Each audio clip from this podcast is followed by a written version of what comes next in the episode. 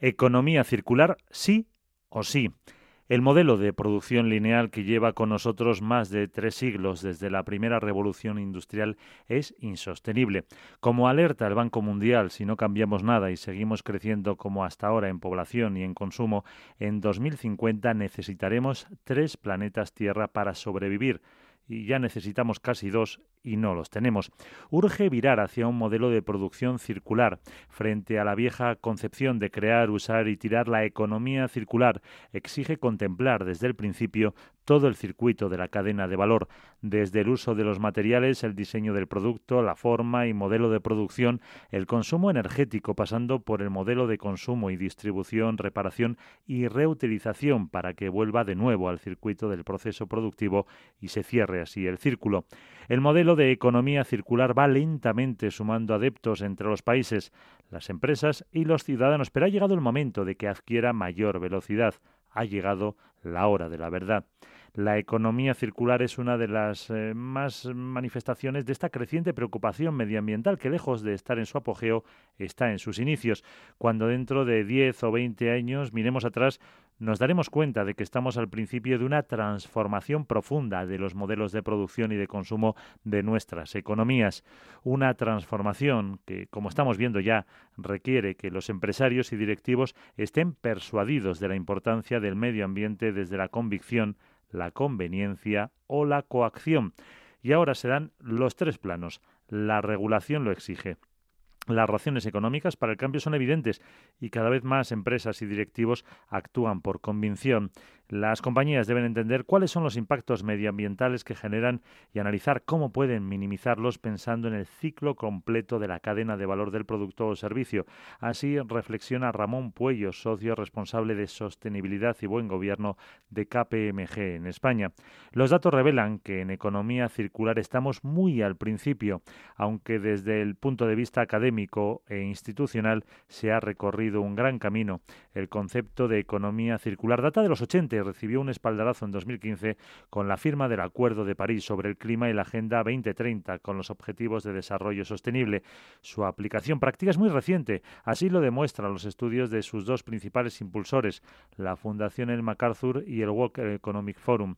Actualmente apenas el 9,1% de la economía mundial es circular, según la medición del think tank Circle Economy, recogida en su informe de 2019. El estudio detalla una hoja de ruta para cerrar el círculo y materializar el beneficio de 1,8 billones de euros que se calcula traerá consigo la economía circular solo en la Unión Europea. En 10 años ese 9% quedará atrás la escasez de recursos naturales, los evidentes estragos del cambio climático, la creciente concienciación de la sociedad, la apuesta por la sostenibilidad, la presión de los consumidores e inversores, las normas, todo, absolutamente todo, apunta hacia un futuro circular. Vamos en la dirección en que esa sostenibilidad ha dejado de ser una opción para convertirse en un más, una obligación, Hoy nadie se atreve a decir que el cambio climático es una patraña. En 2030 miraremos a los que en 2020 decían que el cambio climático no es relevante, como hoy miramos a los que dicen que la Tierra es plana, añade Puello. La economía circular no versa exclusivamente sobre reciclar o utilizar materiales reciclados para crear nuevos productos, sino que implica innovar en el proceso de la cadena de valor y redefinir los modelos de producción, consumo y de negocio dominantes. Es decir, exige un giro de casi 180 grados en prácticas, procesos y hasta estrategias empresariales. Hay que replantearse todo, desde el tipo de materiales que se utilizan en el proceso de elaboración, la energía utilizada y consumida, el proceso de recuperación de los diferentes materiales para reintegrarlos de nuevo en el ciclo productivo, el impacto que todo esto genera en el medio ambiente, cómo y cuándo y de qué manera se consume, cómo se podría ajustar mejor la producción a la demanda, cómo se podría alargar el ciclo de vida del producto, todo explica Enrique Porta, socio responsable de consumo de KPMG en España. La regulación empuja. La Comisión Europea, por ejemplo, presentó en 2015 el Plan de Acción para la Economía Circular y en 2017 su plan de implementación al que han seguido múltiples medidas y regulaciones, entre ellas el calendario para poner el fin de los plásticos de un solo uso en 2021. En Europa ya se recicla en torno al 36% de los residuos. España presentó en febrero de 2018 un borrador de estrategia España Circular 2030, pero aún está en proceso de elaboración. Los que más empujan hacia la economía circular son los consumidores, que premian a las compañías con valores y capaces de demostrar con hechos su preocupación ahora mismo por ese medio ambiente y la sostenibilidad y por el contrario castigan a aquellas que no son o pretenden parecer sostenibles. Poco a poco los sectores empiezan a adoptar un pensamiento circular. El textil, por ejemplo, es uno de los sectores más contaminantes por el consumo intensivo de agua y de otros recursos naturales. Productos químicos para teñidos y degradados, energía, transporte, altos excedentes eh, que hay que destruir, etcétera. Pero está innovando en materiales, incorporando fibras recicladas, reduciendo su gasto energético y utilizando tecnologías que no requieren ni agua ni abrasivos químicos. El resultado final es el mismo desde el punto de vista del look and feel y atractivo del producto, pero con mucho menos impacto medioambiental a punta porta. Y añade otro cambio importante que se aprecia en las empresas. Están analizando todo el proceso end-to-end, pasando por un modelo push tendente a fabricar mucho y barato para inundar el mercado a un sistema pull que implica adaptar el modelo productivo a lo que realmente el consumidor necesita en las cantidades precisas para satisfacer la demanda y si se ajusta la demanda, pues se reducen o eliminan los excedentes. Otro ejemplo, la innovación en el packaging, eliminando los plásticos y buscando materiales biodegradables para reducir el impacto nocivo.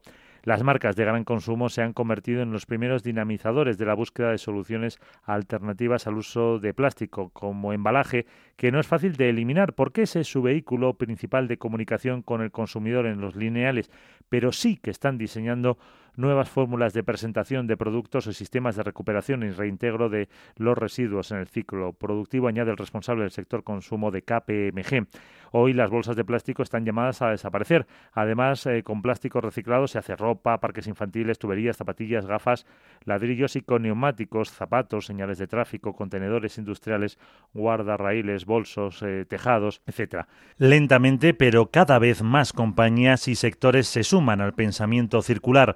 Fabricantes de automóviles, electrodomésticos, electrónica, diseñan componentes fácilmente extraíbles para facilitar su desensamblaje y reparación, para alargar la vida útil del producto. Todos buscan reducir la intensidad energética. Algunas compañías han creado ecosistemas circulares, es decir, trabajan con proveedores para identificar beneficios circulares en toda la cadena de producción. Otras compañías han introducido sistemas de arrendamiento del producto y el pago por uso, que les genera una fuente de ingresos adicionales a la tradicional. La clave del pensamiento circular, concebir los materiales como algo que debe pasar no una, sino muchas veces por el circuito económico y entender que los productos pueden tener una vida mucho más larga de lo que estamos acostumbrados. Algo que facilita esta transición circular es la tendencia a compartir en lugar de adquirir en propiedad. Se está, de hecho, pasando del poseer al utilizar en función de la necesidad en un momento dado, lo que otorga pues mucha más flexibilidad y accesibilidad a los consumidores que decidimos qué y cómo consumimos en cada momento, pero a las empresas esto les exige repensar su modelo de negocio. Todos los modelos de negocio están pasando del push and pull y es el cliente y sus necesidades lo que tira y condiciona el modelo productivo y no a la inversa, dice Porta. Este boom del compartir o reutilizar ha sido posible gracias al desarrollo de la tecnología y plataformas que conectan necesidades, lo que ha cambiado el paradigma empresarial. En la antigua economía lo importante era controlar toda la cadena de valor end-to-end. Hoy lo relevante es ser capaz de conectar en ecosistemas abiertos, de Porta, para que quien economía circular va a impulsar aún más la economía colaborativa a otros sectores y productos no perecederos. Si alquilamos coches, películas, música, espacio de trabajo, ¿por qué no alquilar muebles, lavadoras eh, o taladros? Esta utilización compartida de los productos implica alargar la vida útil de los mismos, con lo que se consumen menos unidades y esto se traduce en menores necesidades de producción. Hasta ahora el empuje ha venido de la regulación y de los consumidores. Ahora les toca el turno a las empresas. Son cada vez más conscientes y están liderando la transformación en parte porque las empresas están constituidas de individuos, de empleados, que también son consumidores conscientes y que tienen el mismo nivel de exigencia que los propios consumidores, las empresas, para que caminen en la dirección correcta. No hay otro camino, aunque para recorrerlo habrá que desandar algo de lo andado, romper modelos de producción y hábitos arraigados durante siglos, repensar modelos de negocio y estrategias de fabricación y diseñar capacidades y sistemas logísticos que no contemplan solo la ida como ha sido hasta ahora sino también la vuelta. Sistema que permitan cerrar el círculo hoy aún muy abierto de la economía circular avanzaremos en la dirección correcta en el momento en el que la preocupación por las cuestiones como el cambio climático, la diversidad, la igualdad o por los derechos humanos se desprenda de este componente ideológico que todavía arrastra y que resulta tan nocivo. A todos nos irá mucho mejor cuando quitemos la ideología y política a cosas que no la tienen en absoluto, reflexiona Ramón Puello.